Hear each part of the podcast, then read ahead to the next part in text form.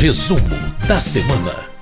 Bom, uma semana com poucas votações, mas com muita movimentação política na Câmara dos Deputados. E quem vai trazer isso para a gente é a jornalista Ana Raquel Macedo, editora-chefe da Rádio Câmara. Oi, Ana, tudo bem? Tudo bom, Márcia Aquilissardi, como vai? Tudo, tudo bem. Bom, a semana começou com uh, o recebimento pela Câmara e pelo presidente do Senado também, pelo presidente da Câmara, Arthur Lira, do novo projeto, do projeto do novo é, arcabouço fiscal, como está sendo chamado, as novas regras fiscais que o governo pretende seguir. Como é que foi essa entrega e do que, que se trata essa matéria, Ana? Pois é, Márcio, a gente teve essa questão econômica muito forte no início da semana aqui na Câmara, porque chegou aqui a análise dos parlamentares esse projeto que o governo tem, tem chamado de o novo arcabouço fiscal, que é como você mesmo colocou, são novas regras fiscais que vão substituir o chamado teto de gastos, que é um regime de controle das contas públicas que vem sendo adotado pelo governo brasileiro, pelo Estado brasileiro, desde a emenda constitucional 95 lá de 2016.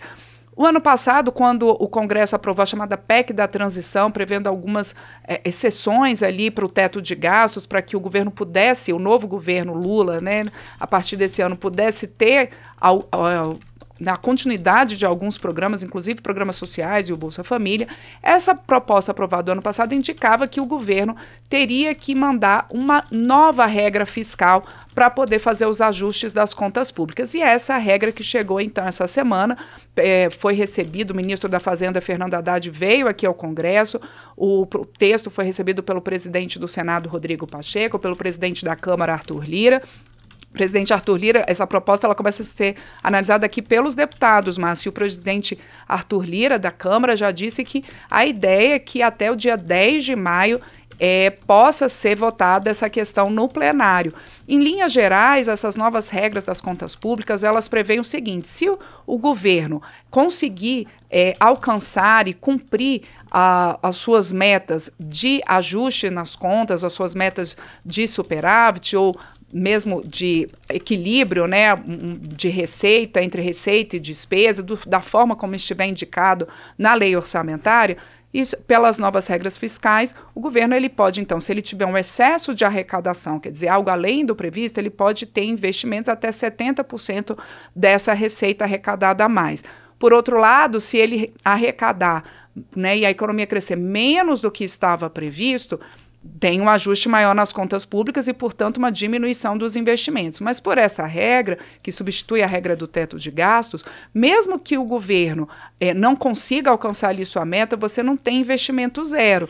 Você tem uma margem ali de 0,6% a 2,5% acima da inflação.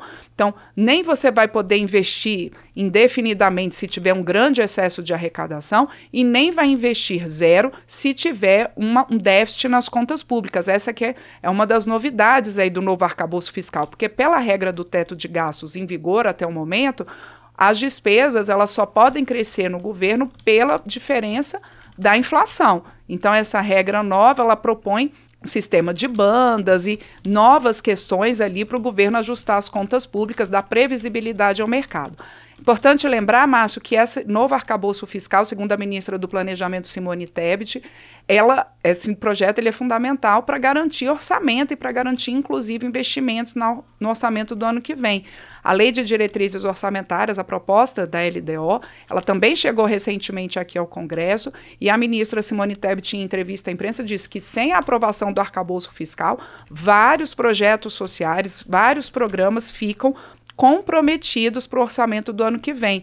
Pela LDO, a proposta que dita as diretrizes, que mostra as diretrizes do orçamento do próximo ano, somente é 24 bilhões de reais de despesas não obrigatórias estariam previstas dentro da regra do teto de gastos atual. Outros 172 bilhões de reais previstos dependem então da aprovação do novo arcabouço fiscal, inclusive para programas como é, é, farmácia popular e outros investimentos, inclusive em obras. Então, tudo isso depende dessa nova regra de, é, é, das contas públicas.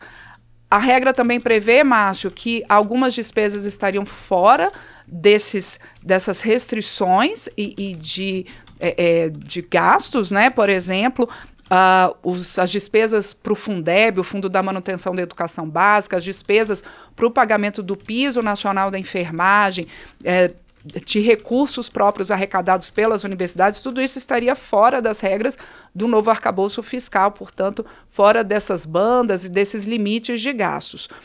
É, inclusive, falando de enfermagem, né, Márcio? Essa semana também, ainda dentro dessa questão econômica, o governo encaminhou para o Congresso um projeto de orçamentário, um projeto de reorganização orçamentária para prever o pagamento do piso nacional da enfermagem, que foi, um, inclusive, houve aqui nessa semana na Câmara uma audiência pública que mobilizou muitos representantes da enfermagem, buscando então recursos para o pagamento desse piso nacional. Bom, e a gente começou esse quadro, o resumo da semana, falando sobre a obstrução de votações. Não houve muitas votações no plenário ao longo dessa semana. Qual foi o motivo, Ana? Pois é, Márcio. Essa foi uma semana que a gente teve tanto questões econômicas muito fortes no Congresso, quanto também questões políticas e debates muito acirrados. A gente tinha previsão nessa semana de uma sessão do Congresso, na terça-feira, para análise de vetos presidenciais e também para alguma análise de, e também para análise de alguns projetos orçamentários. Mas essa sessão do Congresso, ela também seria a sessão para ler o requerimento, quer dizer, o pedido de criação da Comissão Parlamentar Mista de Inquérito para investigar os atos golpistas do 8 de janeiro. O que, que acontece? Até então, até a terça-feira, somente, a, somente a oposição estava pressionando muito fortemente para a instalação dessa CPMI.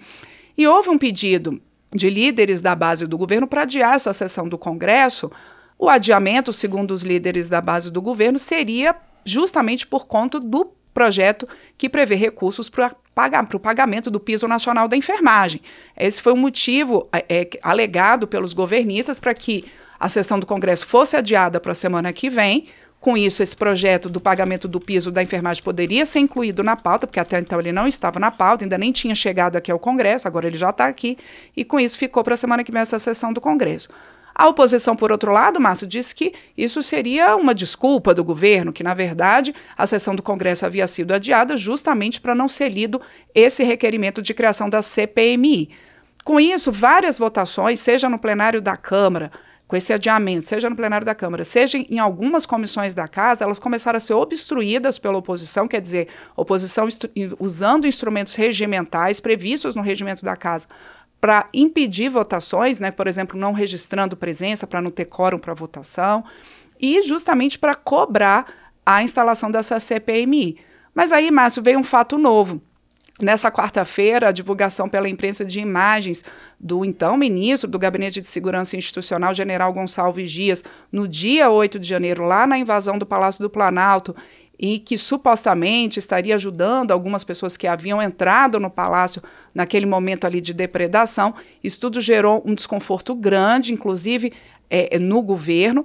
O ministro estava previsto para vir aqui à Comissão de Segurança Pública nessa semana. Ele apresentou um atestado médico para não vir, mas justamente no dia em que foram a público essas imagens. O ministro acabou no fim do dia pedindo é, a saída do cargo, Márcio, mas ele continua convocado pela Comissão de Segurança Pública para prestar esses esclarecimentos.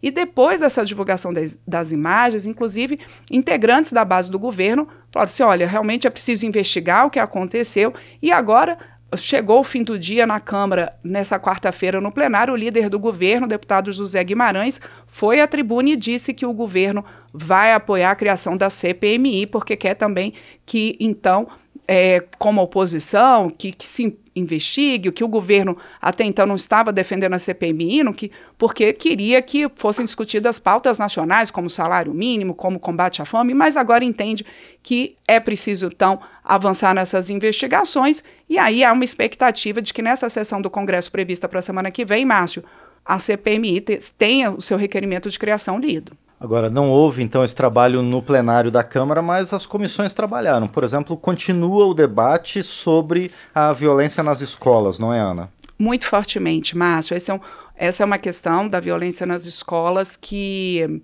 realmente mobiliza os parlamentares, não só os parlamentares, né? A gente vê a mobilização nos governos estaduais, nas prefeituras, entre as polícias, o próprio governo federal também. Nessa semana houve uma grande reunião aqui em Brasília com a presença de integrantes do Executivo, do Legislativo, do Judiciário, lá no Palácio do Planalto com o presidente Lula, ministros, governadores, prefeitos, falando então é, de medidas nacionais para o combate à violência nas escolas. E aqui, especificamente no Congresso, Márcio, e na Câmara, a gente tem a discussão de um projeto, chama, projeto do, das chamadas, é, de combate das chamadas fake news, das notícias falsas, que há ali uma intenção, o presidente da Câmara, Arthur Lira, reiterou isso algumas vezes, há uma intenção de colocar essa questão em pauta na próxima semana, porque entre as medidas que se discute para o combate à violência nas escolas está a regulação das redes digitais, das redes sociais, porque muitas dessas ameaças chegam pelas redes sociais e é, parlamentares têm colocado a necessidade de você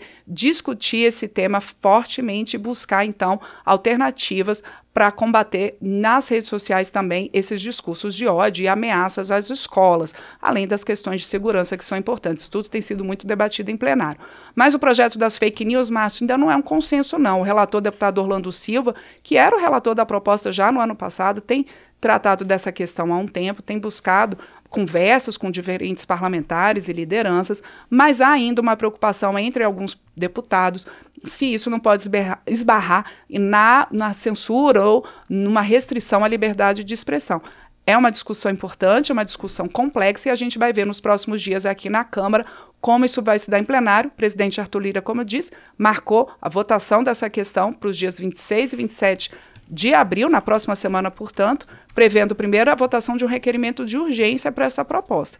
O ano passado já tinha sido colocado em votação esse requerimento de urgência, mas tinha sido rejeitado. Márcio, vamos ver como é que vai se dar agora essa votação e essa discussão no plenário, a partir até desses casos, infelizmente, dessas ameaças que têm circulado sobre a questão nas escolas. Muito bem, então esses foram os principais acontecimentos da semana na Câmara dos Deputados. Eu agradeço a você, Ana Raquel Macedo, mais uma vez, e também quero aproveitar para parabenizar você pelo seu aniversário amanhã. Muito vai obrigada. Curtir, vai curtir com a família, não é?